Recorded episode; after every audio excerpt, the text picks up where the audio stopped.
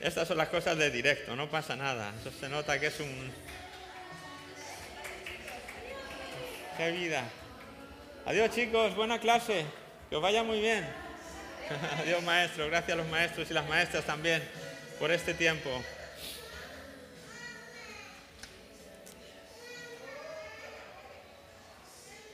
Muy bien.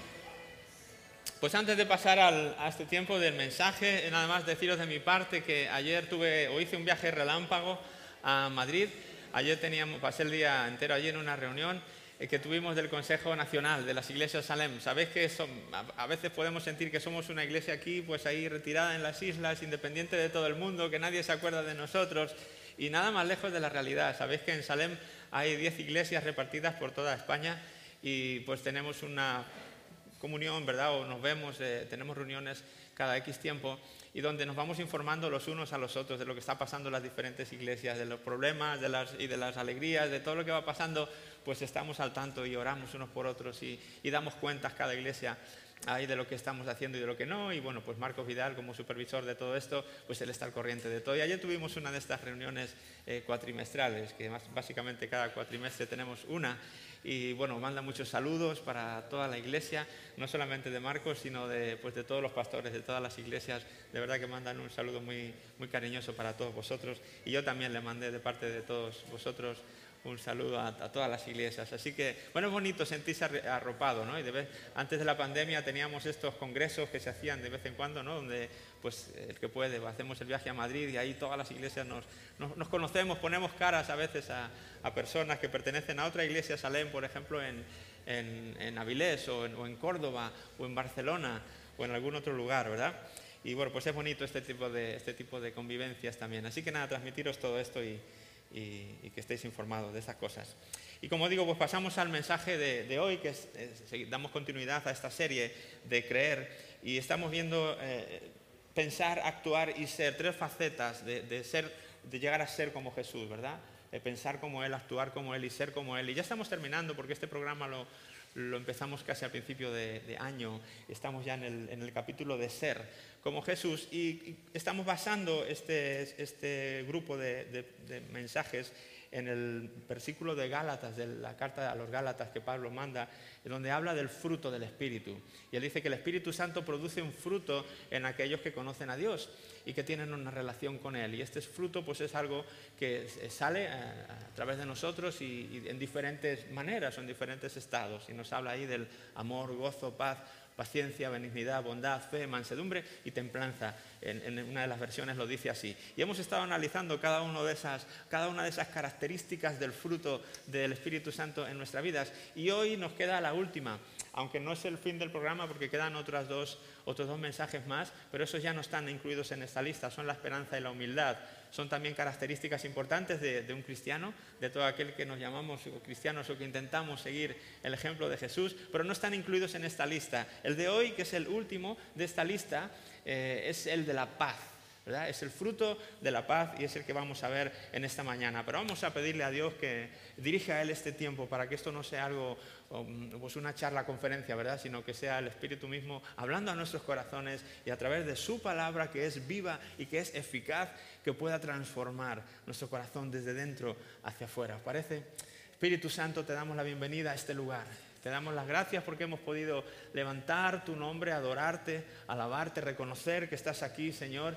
Y queremos que sigas en este tiempo, oh Dios, no te vayas. Permite, estar aquí con nosotros y que seas tú el que nos enseñes en esta mañana, a mí incluido, lo que quieres hablarnos a través de este mensaje de la paz, Señor. Abre nuestros corazones, abre nuestra mente y quita toda distracción, todo impedimento que en esta mañana pueda distraernos de este fin, Señor. Te lo pedimos en el nombre poderoso de Jesús, tu Hijo. Amén. Amén. Muy bien. Pues vamos entonces a meternos de lleno con la paz. La paz como fruto del Espíritu Santo en la vida del creyente. Y como sabéis, los que habéis seguido esta serie, hemos estado indagando en las palabras originales eh, que aparecen en, la, versión en griego, que es en la que se escribe el Nuevo Testamento. De ahí se han hecho todas las traducciones a todos los idiomas del mundo. No sé cuántos idiomas está traducida la Biblia, un montonazo. Pero todos han salido de la traducción del griego y hemos estado viendo esas palabras en griego, su significado y, ahondando un poquito, porque a veces eh, vemos esos matices que hacen eh, despiertan en nosotros cosas que la palabra en español leída solamente no, no nos hace. Eh, y la palabra de esta mañana, bueno, hoy está con nosotros, va a ser un mensaje vivido. Está aquí Irene, ¿verdad? Irene, puedes levantar tu mano, todos conocen a Irene, puedes levantar tu mano. Ella es Irene. Eh, ¿Sabéis lo que significa Irene? Paz. Eso se llama Irene porque viene del nombre griego que significa paz, que bueno, es Eirene, es, realmente es, Eirene, pero bueno, eh, en el nombre se ha quedado como Irene. Y esa es la palabra griega para cuando la Biblia habla de paz. ¿eh? paz. Lo que pasa es que esta palabra, no hay muchas palabras en griego que, significan, que se traduzcan por paz. Básicamente siempre es esta palabra la que, siempre que en la Biblia aparece la palabra paz, te vas a encontrar detrás que es la palabra Irene, no hay otra palabra griega que, que se refiere a la paz. Sin embargo, esta palabra sí tiene muchas acepciones, tiene muchos significados diferentes, por así decirlo. Cuando hablamos de paz, ¿a qué nos estamos refiriendo? Cuando hablamos de Irene, ¿a qué tipo de paz nos estamos refiriendo? Bueno, hay como seis distintas acepciones de la palabra paz. Y lo que pretendo en esta mañana es poder explicar rápidamente estas cinco primeras y dejar para el final la sexta, eh, que es en la que aparece en el contexto de nuestro versículo del fruto del Espíritu Santo, de Gálatas 5.22. ¿vale? Así que voy a pasar un poco rápido por las cinco primeras para que sepamos eh, qué tipos de paz, de qué tipos de paz nos puede hablar la Biblia y luego cuál es esa paz eh, como fruto del Espíritu Santo en la vida del creyente. Vale, esa es un poco la hoja de vuelo para, para este ratito que estemos juntos, que ya de hecho eh, cada vez es menos ratito. se me va el tiempo. Vamos, vamos con ello. La Biblia habla de, como digo, paz en muchas, eh, muchos sentidos y uno de ellos es este, el primero. Vamos a hablar de este, un estado de tranquilidad nacional. ¿verdad? o ausencia de, de, conflicto bélico, vamos a decirlo, es cuando se dice no hay paz entre, dos países. Por ejemplo, en versículo en Apocalipsis, capítulo 6 y versículo 4, dice, entonces apareció otro caballo de color rojo, al jinete se le dio una gran espada y la autoridad para quitar la paz de la tierra. Y hubo guerra y masacre por todas partes. ¿Veis? Este concepto de paz entendido como cuando no hay un conflicto bélico entre dos países, entre dos naciones o entre... Eso es, eso es uno de los significados que podemos darle a la palabra paz. Paz, ausencia de conflicto bélico. ¿sí? Pero no es el único. Cuando hablamos de paz puede tener otras vertientes que son las que vamos a, las que vamos a ver. Por ejemplo, cuando se acabó la persecución de Pablo, recordéis que el apóstol Pablo, antes de ser el gran apóstol que luego fue, era perseguidor de la iglesia. Antes de su encuentro en el, camino hacia Damasco, en el cual él iba con cartas en su mano para apresar a todos aquellos que confesaran el nombre de Jesús y arrestarles o matarles, como sucedió con Esteban, antes de...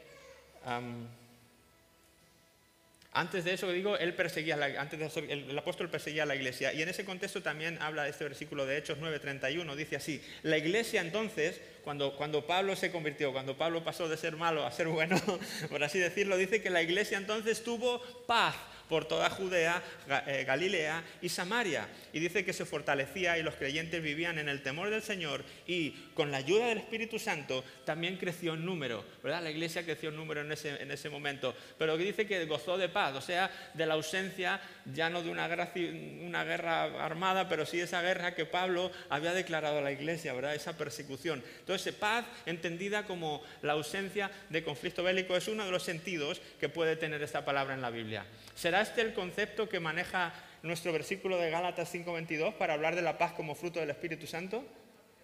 No, ¿verdad? No tiene mucho sentido que cuando el Espíritu Santo viene a tu vida y no tiene que ver que el, fruto de la paz esa esté hablando de la paz entre naciones, ¿no? De que estemos en guerra, no. ¿Entendéis ahora, no? La diferencia. Eh, una acepción. Otra, vamos a ver la segunda. Por ejemplo, hablando de paz como seguridad, prosperidad o felicidad. Dice que la paz y la armonía hacen que las cosas sean seguras y prósperas. Los hebreos utilizan a menudo un modo de saludarse o cuando alguien se va, ¿sabéis cómo se saludan los judíos? Shalom, dicen. ¿Y sabéis qué significa shalom? Paz.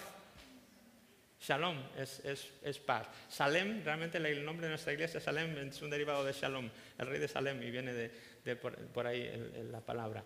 Eh, significa paz, pero en ese sentido de, como de un saludo. Dice, por ejemplo, un versículo, Hechos capítulo 15 y versículo 33. Se quedaron allí un tiempo y luego los creyentes los enviaron de regreso a la iglesia de Jerusalén con una bendición de paz.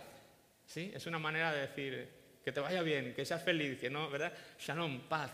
Entonces es otra, otra acepción en la que en la Biblia aparece esta palabra. Más, la tercera Específicamente se puede hablar de paz refiriéndose a la paz del Mesías. ¿eh? La paz del Mesías. Cuando se esperaba al Mesías prometido, el pueblo de Israel estuvo esperando al Mesías mucho tiempo. Muchos de ellos todavía no le han, los que no reconocieron a Jesús como el Mesías, todavía siguen esperando a ese Mesías y que ese Mesías traiga la paz. Pero ¿qué significa la paz de este Mesías? Bueno, significaba, hablaban del camino, decían que este Mesías traería la paz mm, refiriéndose a que traería el camino de la salvación, no que trajera la paz entre naciones ni nada de eso, sino que trajera el camino a la salvación. Por ejemplo, Lucas 2, en el versículo 13 y 14, cuando los ángeles se aparecen eh, para anunciar el nacimiento de Jesús, dice, de pronto se unió a ese ángel una inmensa multitud, los ejércitos celestiales, que alababan a Dios y decían, gloria a Dios en el cielo más alto y paz en la tierra para aquellos en quienes Dios se complace. No estaba hablando de paz en cuanto a conflictos bélicos, sino estaba hablando que haya una salvación en la tierra. Estaba hablando de que, el camino de salvación que, que, trae el Mesías sea ahora conocido en toda la tierra. La paz estaba referida en ese contexto. Siguiente eh, significado que podríamos tener de la palabra paz. ¿Ves todo esto? Si no, si no hacemos este estudio, por así decirlo, es, uno ve paz y no sabes realmente a, qué se está refiriendo. ¿no? Por eso, a mí me, encanta ver, este tipo de, de detalles. ¿no? Ah, el siguiente, como digo, es el, cuarto que vamos a ver y este quizás es el más famoso. Nos gusta mucho hablar de esto y hay muchos versículos que seguramente tú tienes en tu mente en cuanto a la paz y que le has dicho alguna vez a alguna persona. Eh, es paz referida a este estado tranquilo de un alma que tiene su salvación asegurada en Cristo y que por tanto no tiene miedo de Dios y está contento con su suerte terrenal, sea esta del tipo que sea. Este es un concepto claramente peculiar del cristianismo, Es un concepto claramente peculiar del cristianismo y lo vemos en versículos, por ejemplo, como este, Juan 14, 27. Les dejo un regalo, dice Jesús, paz en la mente y en el corazón. Y la paz que yo doy es un regalo que el mundo no puede dar. Así que no se angustien ni tengan miedo, ¿verdad? Es ese estado de decir, ah, que me quedo tranquilo. Eso ya es algo interior, ¿verdad? Ya está hablando de algo nuestro, de que, oh, qué tranquilidad, puede haber angustia, puede haber conflictos a mi alrededor, pero viene la paz de Cristo, ese regalo que me dio y, ¡guau! Me quedo como tranquilo, ¿verdad? Bueno, esta es otra acepción de la palabra paz, pero no siempre, no, no, no, todas las veces que aparece la palabra. ¿Qué más? ¿Qué otros versículos quizá conocidos? Para, en medio de los problemas, cuando tenemos muchos problemas y decimos, voy a orar para que Dios te dé paz en medio de los problemas, pues bueno, puede ser así. Juan, el capítulo 16, el versículo 33, dice, les he dicho todo lo anterior para que en mí, dice Jesús, tengan paz. Aquí en el mundo tendrán muchas pruebas y tristezas, pero anímense, porque yo he vencido al mundo. Esa es la misma idea. Es ese tipo de paz que experimenta el cristiano cuando entiende, como la definición hemos visto, e-, esa tranquilidad del alma, sabiendo que pase lo que pase aquí, problemas, angustias, dificultades, nuestra salvación en el cielo está asegurada y que un día vamos a gozar de la presencia de Dios y eso hace como que uno tenga calma, que no tengas miedo del, futuro, como os he compartido muchas veces en mi testimonio, que yo de pequeño vivía con esa angustia, ese temor de que me, voy al infierno un día, qué va a pasar con mi vida.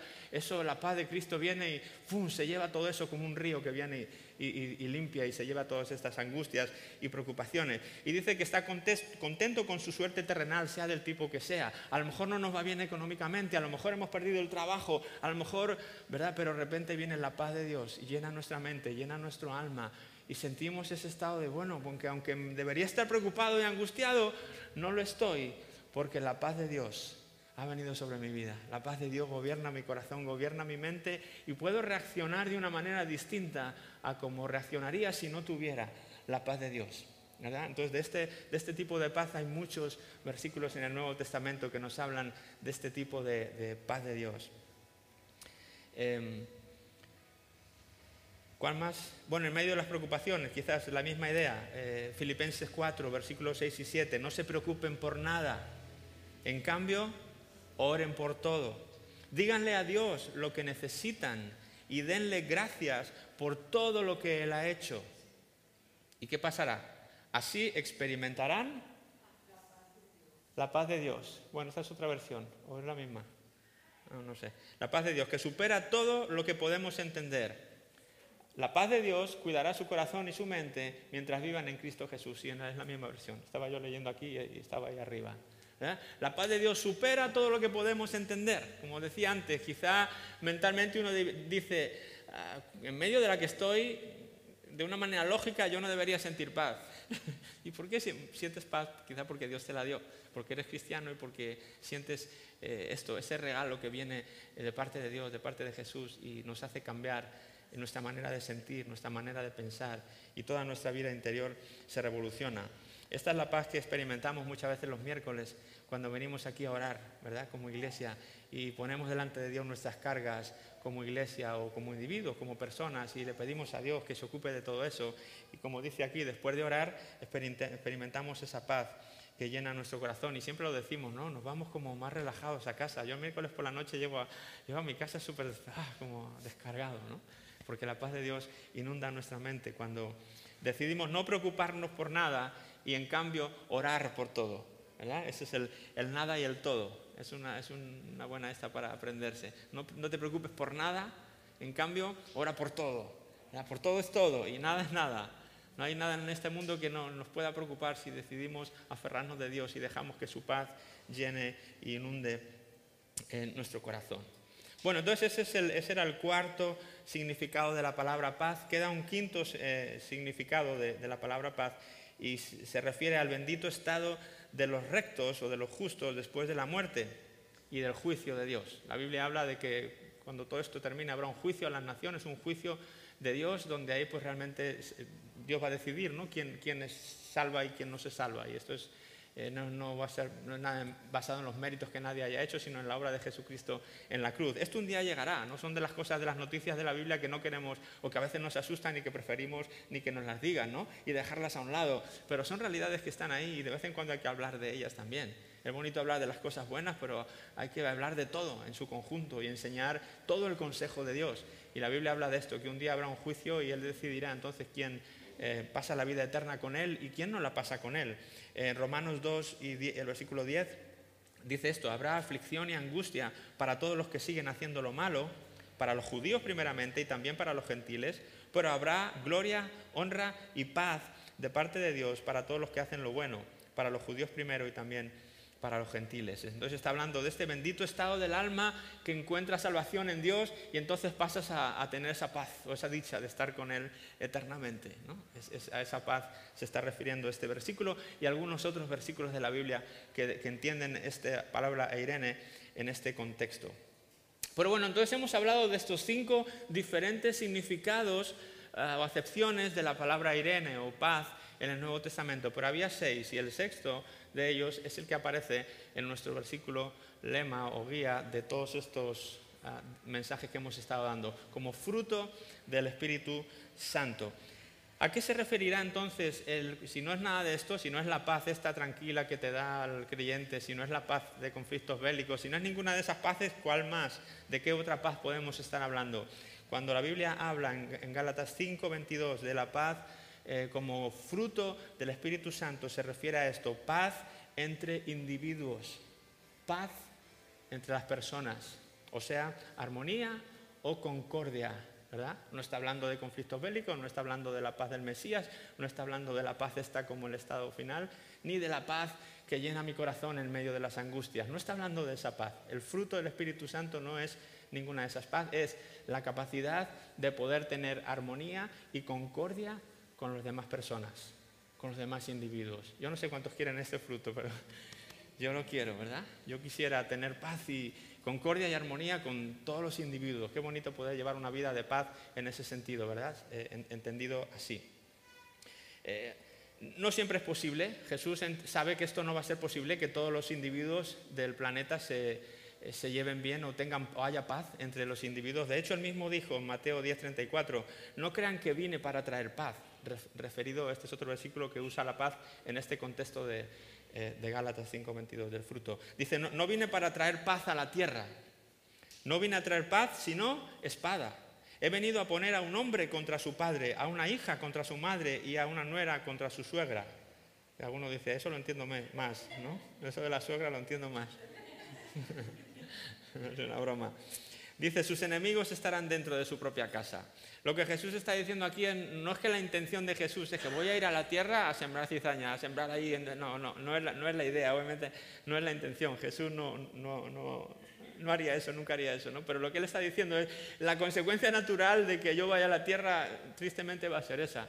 Porque algunos van a creer en mí y otros no van a creer en mí. Y esto va a provocar discordia. A lo mejor la hija cree en mí y la mamá no cree y cree que yo soy un impostor y que fui un mentiroso y que fui cualquier cosa y entonces mm, eso les va a dificultar la paz, les va a dificultar la armonía, la concordia entre ellas. Entonces Jesús sabía y, de alguna manera adelantó que la paz en un sentido es algo que no va a ser eh, posible del todo.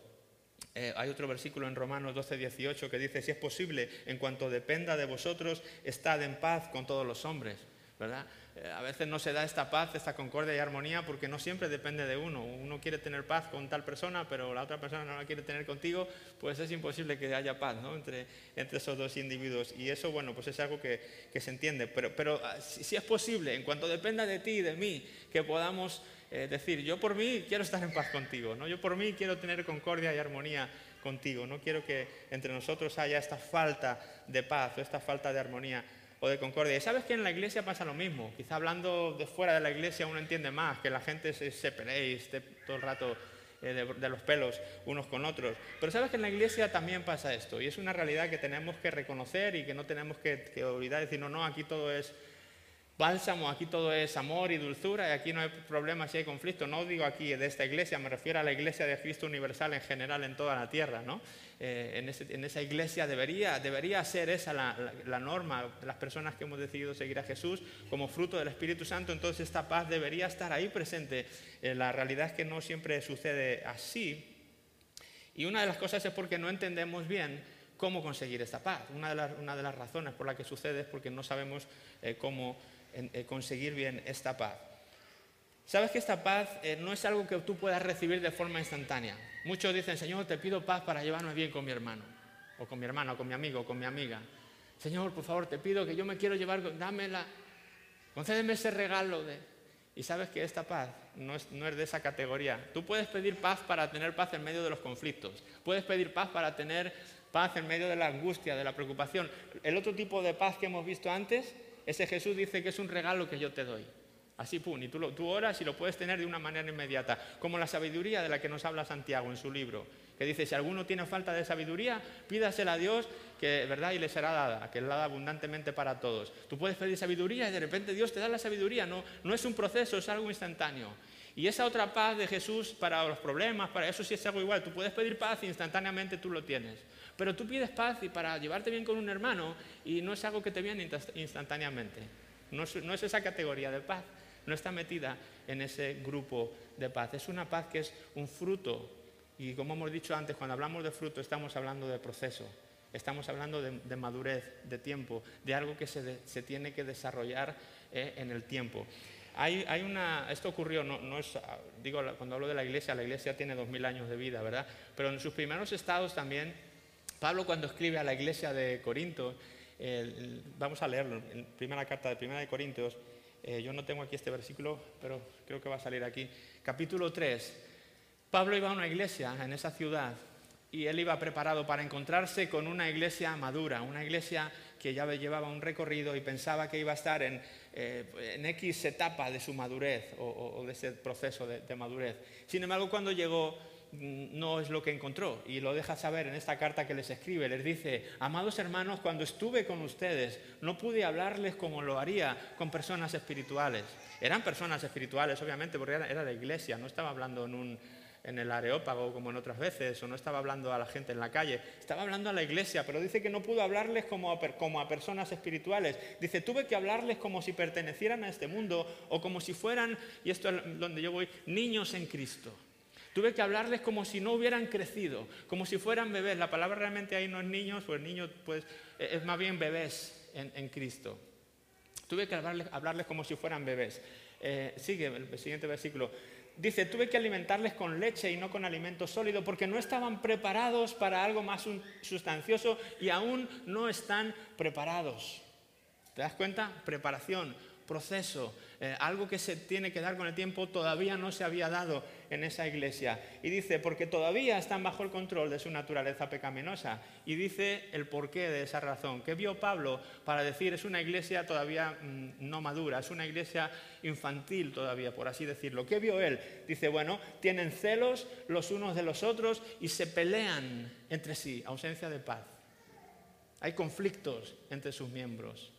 No hay armonía, no hay concordia en esa iglesia. ¿Acaso eso no demuestra que los controla todavía su naturaleza pecaminosa? ¿No viven como la gente del mundo? ¿Verdad? Es un proceso. Quizás tus hermanos estaban, Señor, danos paz para llevarme bien con el, mi hermano. Señor, te pido que me des paz. Y, esta paz no se consigue así. No se consigue con oraciones, por mucho que tú ores. Se consigue de otra manera. ¿Sabes cómo se consigue? Eh, Gálatas 5, 22, que es nuestro versículo, antes de llegar a ese versículo, empieza el párrafo con, este otro versículo, Gálatas 5, 16. Dice esto, por eso les digo, dejen que el Espíritu Santo los guíe en la vida. Entonces, y solamente entonces, ¿eh? entonces no se dejarán llevar por los impulsos de la naturaleza pecaminosa. Cuando, cuando el cristiano aprende a vivir su vida siendo guiado en todo por el Espíritu Santo, es cuando ese proceso de madurez empieza a ocurrir en nuestra vida.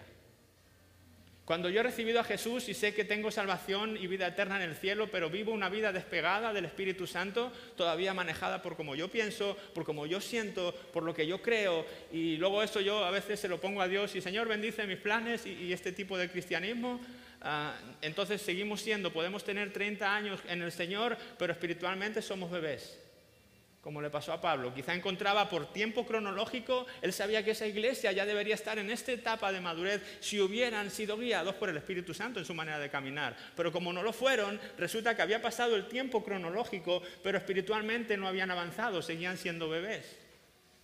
Esto es algo que en lo físico no ocurre, ¿no? Si pasan 20 años, tú no eres un bebé, tienes un cuerpo de, un hombre o de una mujer de 20 años, pero espiritualmente no es igual. Puedes hacer hace 20 años que has recibido a Jesús en tu corazón y le has puesto como el, el salvador de tu vida y todo, pero puedes seguir siendo un bebé después de 20 años. ¿Por qué? Porque no has aprendido a vivir guiado por el Espíritu Santo que tu mente la controle Él, que tu corazón lo controle Él, que tus deseos sean los suyos, que cada cosa que hagas lo sometas a Él, le preguntes a Él.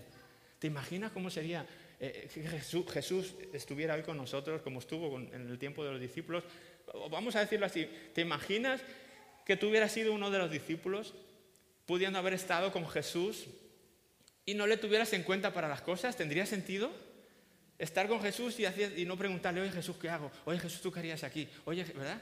Porque, a ver, es, Jesús, es el Hijo de Dios, está contigo. ¿Cómo no vas a aprovechar eso? ¿Cómo vas a seguir viviendo tu vida? No, pero es que yo creo que es mejor así. Es Jesús está, pero yo creo que sí, sí, soy su seguidor, pero yo vivo un poco la vida como yo creo que. No, lo haríamos, no tendría sentido. Pero si tienes ahí a Jesús, pero. Pero Jesús dijo: eh, eh, Os conviene que yo me vaya. Porque si yo no me fuera, no vendría el Espíritu Santo, el cual el Padre enviará al mundo o a los que crean en mí cuando yo me vaya. Y realmente nos conviene, ¿por qué? Porque el Espíritu Santo ha venido aquí no solamente para ser esa paloma que descendió en el, bautismo de Jesús. Él tiene un rol, él tiene un rol clave en el mundo hoy, en la vida de la iglesia hoy. Y desgraciadamente muchos ah, ahora hablamos de Dios y hablamos del Padre y del Hijo y el Espíritu Santo es como una cosa ahí como inmaterial a veces para el cristiano, en muchos de los casos. Y no entendemos que el Espíritu Santo es, es la tercera persona de la Trinidad, es una persona y quiere ser tu amigo y mi amigo. Y ha venido para vivir dentro de ti, dentro de mí. Qué necedad de nuestra parte tener el Espíritu Santo en nuestro corazón y seguir viviendo la vida según a mí me parece, según yo creo, según yo pienso, ¿verdad? o a veces haciendo los planes y, ay, Espíritu, ayúdame. A ver, no, no, no, hay que reconocer que el Espíritu Santo está contigo y conmigo. Y hay que dejar que el Espíritu Santo que vive en mí transforme mi manera de pensar, mi manera de sentir y que todo lo que haga esté alineado con la palabra de Dios. Cuando yo empiezo a vivir de esa manera, es que el fruto del Espíritu Santo empieza a trabajar, empieza a desarrollarse en mi vida. Y esas pasiones pecaminosas que controlan al ser humano empiezan a menguar y el fruto empieza a subir, a subir. Y entonces de repente te das cuenta que amas de otra manera, que amo de otra manera que tengo un gozo distinto, que tengo esta paz que me hace estar en armonía y en concordia con, cualquier persona, ya no solamente dentro de la iglesia. ¿Sí?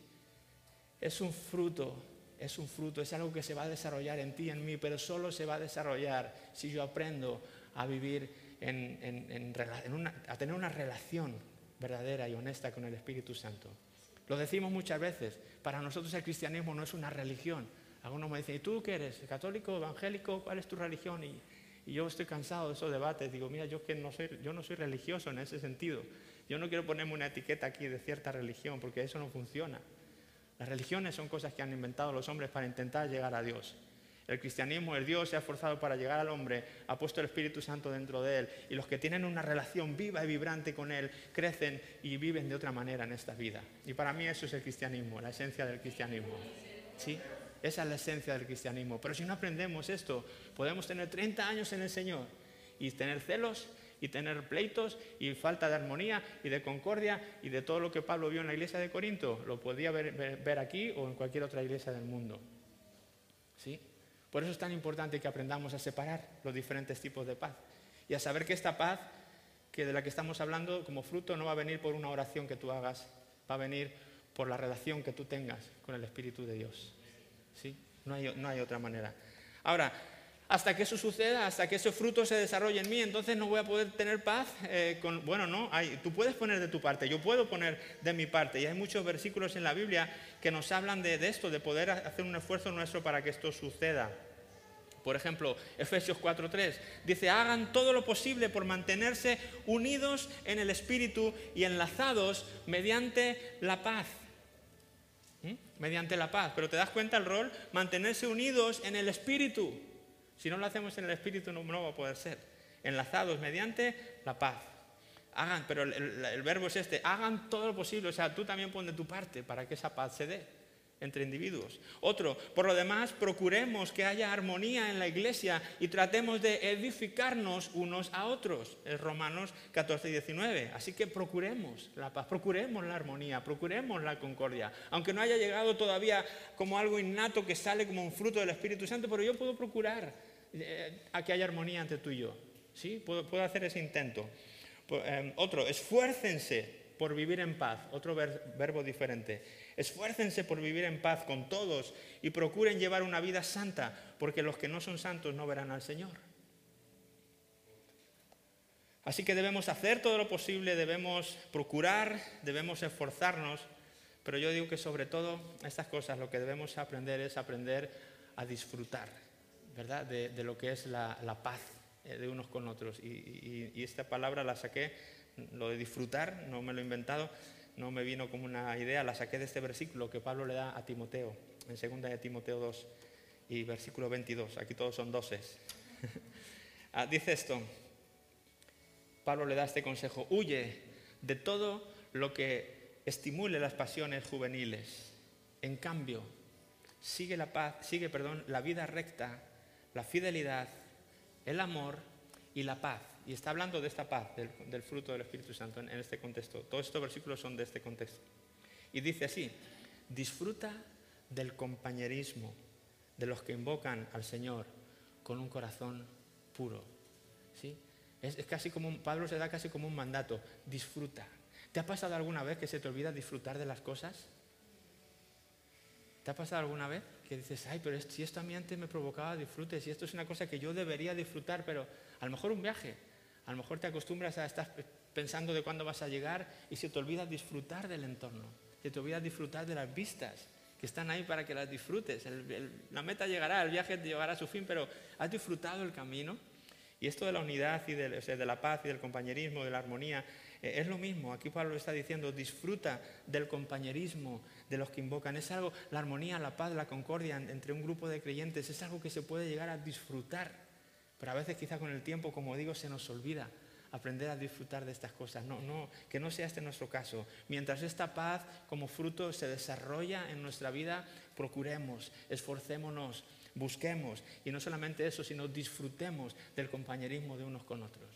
Nosotros desde aquí al frente no podemos hacer más que posponer estas reuniones, por ejemplo, para que tú puedas venir y disfrutar de un tiempo como este, disfrutar de la alabanza, disfrutar del mensaje, disfrutar de ahora cuando sales y, tienes un ratito ahí en la puerta para hablar eh, unos con otros. O podemos hacer excursiones como a veces hacemos, ¿verdad? Para fomentar el compañerismo. Podemos hacer un montón de Los grupos de hogar, qué mejor encuentro para grupos de, estos de encuentro ¿no? que tenemos ah, para poder hacer eh, el compañerismo y poder conocernos más. O sea, nosotros desde aquí al frente podemos eh, dar las actividades o proponer las actividades, pero lo que no podemos hacer desde aquí al frente es, obligarte o hacer que tú disfrutes. Eso es algo que tú tienes que decidir. Yo puedo dar, por así decirle, la, la pista, pero ahora para rodar por la pista tienes que ser tú. Nosotros ponemos la infraestructura, las, organizamos las actividades y, damos el entorno adecuado para que el compañerismo se pueda dar. Pero a partir de ahí ya no podemos hacer más sino retirarnos y que cada uno aprenda a disfrutar del uno del otro. ¿Cuándo fue la última vez que disfrutaste del compañerismo, de estar con otros que, como dice aquí, de los que invocan el nombre del Señor? Si te ha olvidado, yo te quiero retar en esta mañana a que retomes, a que hoy sea un día para ti de, de recuperar quizá cosas que a veces por el camino se nos olvidan o se nos caen o perdemos. Si has dejado, bajaste los brazos en hacer el esfuerzo por buscar la concordia, la armonía, yo te animo a que en esta mañana puedas recuperar eso, el esfuerzo, el esforzarte, el, buscar que eran, el hacer todo lo posible y sobre todo el disfrutar. ¿verdad? Si tú lo tienes a veces en la mente es más fácil. hoy voy, voy a disfrutar de, de mis hermanos, de mis hermanas, de mis amigos, de mis amigas. Voy a disfrutar este rato que el Señor me permite tener aquí en, esta mañana. Y sin duda, cuando hacemos todo eso, sé que estamos agradando a Dios. Y en ese esfuerzo que hacemos, y si en eso involucramos al Espíritu Santo, va a colaborar a que esa paz venga, esa armonía, esa concordia venga de una manera natural, como un fruto a tu vida. Sabes, el peral, el manzano, cualquier árbol frutal, eh, no tiene que orar a Dios pidiéndole que le dé fruto. Imagínate a un manzano diciendo, Señor, te pido que me des manzanas por favor, dame cuatro kilos de manzana, ¿no? Yo si fuera un manzano no oraría pidiendo manzanas, yo oraría, mi oración a Dios si fuera un manzano sería, Señor, no me prives de la luz. Señor, que no, no, falte el agua en mis raíces. Señor, manda el viento que, que, se lleve quizá todo el polvo que se acumula en mis ramas y en mis hojas. Y... Pero nunca le pediría manzanas. Sería una estupidez, ¿por qué? Porque si yo tengo la luz, el agua y, estoy bien cuidado, la manzana va a estar ahí, va a salir a su tiempo, está en mi naturaleza, e, Él está para eso.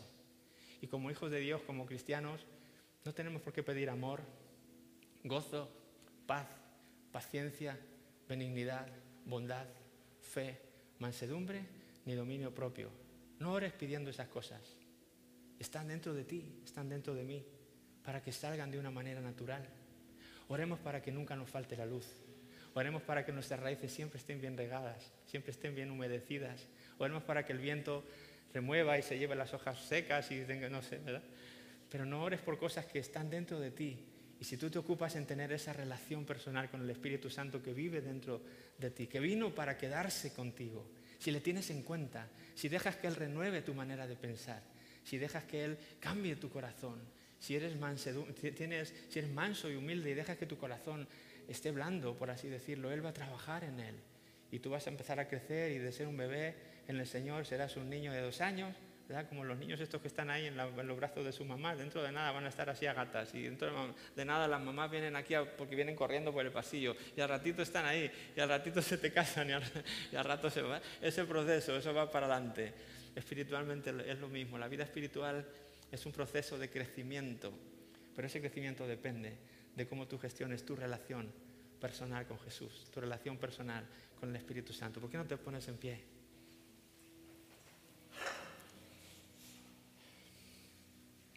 Vamos a pedirle al Señor que haga esto, ¿verdad? Vamos a pedir al Señor que, que nos ayude a cuidar nuestra relación con Él. Señor Jesús, te damos gracias por, por estar aquí con nosotros hoy.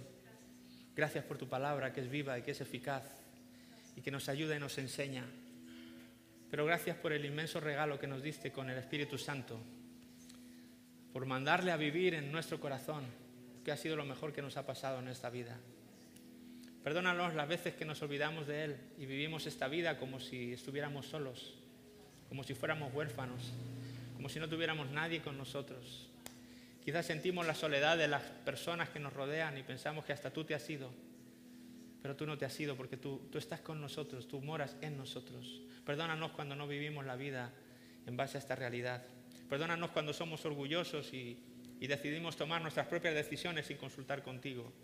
Cuando decidimos vivir la vida sin, sin leer tu palabra porque pensamos que ya la sabemos.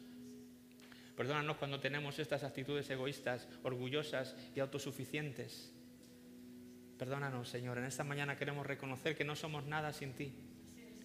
Jesús, tú dijiste, separados de mí, nada podéis hacer. Y en esta mañana reconocemos que es una realidad. Que en el momento en que como ramas nos apartemos de la vid, empezamos a morir y a secarnos, Señor. Queremos estar conectados a ti, Espíritu Santo de Dios. Queremos que tu savia fluya por, por cada vena de nuestro ser. Queremos que tu vida recorra nuestro ser, Señor, de cabo a rabo, de planta hasta nuestra cabeza, Señor. Que no haya ningún área de nuestro ser que no quede afectada por tu presencia, Señor, por tu naturaleza, por tu vida. Señor, en esta mañana nos arrepentimos y reconocemos que a veces pues, ah, no hemos crecido como debíamos. El fruto no ha sido evidente en nuestra vida. Perdónanos, Señor, y especialmente este que hablamos hoy, el de la paz, el de la armonía, el de la concordia. Perdónanos, Señor, cuando no hemos sabido gestionar esto. Hasta que este fruto se desarrolle en nosotros, ayúdanos a esforzarnos, Señor, a disfrutar de la armonía, del compañerismo, de los que te invocan juntos, Señor. Te pedimos perdón y te pedimos ayuda, las dos cosas. Y abre nuestros ojos, Señor, y toca nuestra conciencia para que podamos conseguir esto y podamos cambiar, Señor. Te damos las gracias porque tú eres bueno, porque tú nos perdonas siempre que acudimos a ti. Siempre nos das una segunda oportunidad, una tercera, una cuarta. Señor, gracias. Tampoco queremos abusar de tu confianza y de tu amor, pero gracias, Señor, porque tú eres paciente con nosotros. Queremos ser eh, hijos tuyos que marcan la diferencia en este mundo, Señor, en su manera de vivir, en nuestra manera de hablar, en nuestra manera de comportarnos, en nuestra manera de actuar. Queremos ser un reflejo tuyo, Señor. Ayúdanos. En el nombre de Jesús te lo pedimos. Y quiero hacer una oración para ti si, estás aquí hoy y nunca no habías recibido a Jesús en tu corazón o no, eras consciente de que el Espíritu Santo podía venir a morar a tu corazón, como la Biblia dice. Eh, yo quiero darte la oportunidad de que tú puedas hacerlo ahora, porque no es complejo, es solamente que hagas una oración sincera a Dios diciéndole, bueno, pues yo no me había tomado esto tan en serio. Yo, para mí era más una religión, pero quiero tener una relación viva y personal contigo, Dios. Si tú quieres tener una relación viva y personal con Dios, puedes empezarla hoy. Puedes empezarla hoy yo te voy a dar la oportunidad para que tú lo hagas, porque así nos enseña la palabra de Dios, ¿verdad? Así que si quieres repite conmigo estas palabras, como iglesia vamos a hacerla todo, esta oración todos juntos. podemos pedirle a Dios que, que nos ayude. Si tú quieres empezar de nuevo, ora esta oración conmigo, dile, eh, Señor Dios y Padre, te doy gracias por el regalo de tu Hijo Jesús, por enviarle a una cruz para morir por mis pecados. Reconozco que eres el Hijo de Dios, Jesús. Y te invito a venir a vivir en mi corazón por tu Espíritu Santo. Cámbiame desde dentro. Transfórmame. Hazme una persona nueva. Te lo pido en el nombre de Jesús. Amén. La Biblia dice que si tú has hecho esta oración de una manera sincera, hay una misma una fiesta en el cielo por ti. Tus pecados han sido perdonados, pasados, presentes y futuros. Y tienes una, una, vida eterna asegurada cuando esta vida termine. Esta vida va a acabar en algún momento, no sé cuándo, pero cuando esto acabe, la Biblia dice que aquellos que han recibido a Jesús como su Señor y Salvador, como has hecho tú ahora, tienes vida eterna. Juan 3:16. De tal manera amó Dios al mundo que ha dado a su Hijo unigénito para que todo aquel que en Él cree no se pierda, dice, más tenga, dímelo tú, vida eterna. Esa vida eterna es tuya, así que felicidades si has tomado esta decisión hoy. Y si nos has visitado por primera vez, acuérdate de esperar un momentito a que te llegue tu obsequio. Por lo demás, por mi parte, yo he terminado. Ana, si quieres pasar.